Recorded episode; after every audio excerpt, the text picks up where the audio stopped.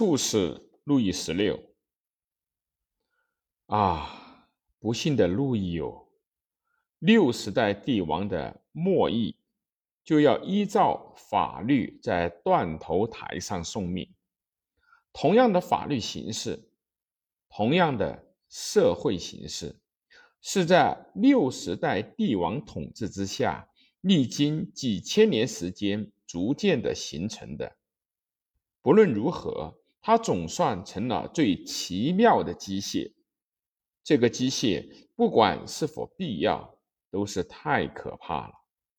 由于它的迅速的一击，或由于它的虽是迟缓，但却冷酷的苛责，许多人都被它夺去了生命与灵魂。看哟！现在，国王本人，或者说借助于他的身体的那位王位的本身，要在残酷的苦闷之中绝命了。施暴政者必须懂得，诅咒与欺骗必然会搬起石头砸自己的脚。但是，这种处死路易的做法。并非国王死了，而是路易这个人死去了，王位只不过是外衣而已。对一个人而言，即使全世界成为一统，也仅能够保存生命而已。纵然是做尽恶事的人，若窥视内心，他在走向绞刑架时的默默苦痛之中，也包括了一部完整的。五幕悲剧。爱尔兰出生的艾奇沃斯神父为他的赎罪而祈祷，说：“那么不幸的国王，请向大家告别吧。大地将随同那个邪恶一起自食其道。你要走你自己的路，与最心爱者诀别的。”更为凄惨的一幕出现在人们面前。通过逝者克雷的眼睛，我们也看到了这些情形。八时半，会客室的门打开了，王妃牵着王子的手最先出现，接着出现的是公主与王妹伊丽莎白，他们全都伏在国王的臂内。死寂的数分钟，只是偶尔有抽抽哒哒的哭泣声打破沉寂。王妃想到里面的房间去时，国王说：“不，到餐厅去，我只能在那里会晤你们。”国家、国王与家族们的谈话持续了约一小时四十五分。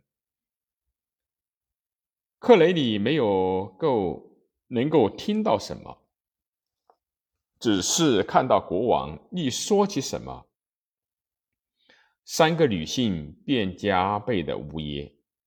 这样经过了数分钟，哭过以后，又见国王再次说了些什么，结束了告别，请约定明天再同我们相会。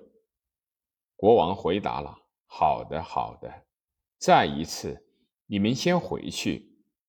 然而，到了明天，他将不会再同他们相会了。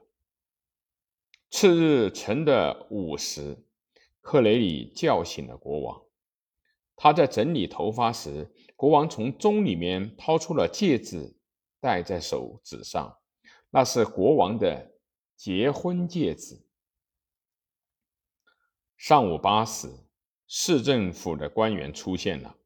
九时，官员桑泰尔通知时间已到，国王要求等他三分钟。三分钟过后，国王用右脚重重的顿地说：“好，走吧。”时钟敲响十点时，马车到达了革命广场，断头台设在了。从前树立路易十五全身像的地方，四周围着以大炮武装起来的士兵们，后面则云集了观众。国王下了马车。大鼓轰鸣，国王喊着“安静”，快步走上了断头台。他脱掉了上衣，露出了白法兰绒的台坎坎肩。执行人想走过去，想把国王捆起来。国王拒绝了捆缚。埃奇沃斯神父讲了无主耶稣是怎样任人绑缚的事。而后，国王的手被捆绑起来。最后的时刻到了，国王走到断头台的一端，喊道。法兰西人呀，我是无罪而死的。在我从这个断头台上出现在天主的面前之前，我要告诉诸位，我宽恕我的敌人。但愿法兰西一位骑马的将军跃马上前，举手叫道：“击鼓！”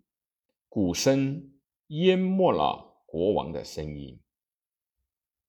国王被捆到了台上时，射罪神父欠身说：“圣帝明王路易之子呀，现在升天去吧。”谁知是巨斧落下的声音。时为一七九三年。一月二十一日，星期一。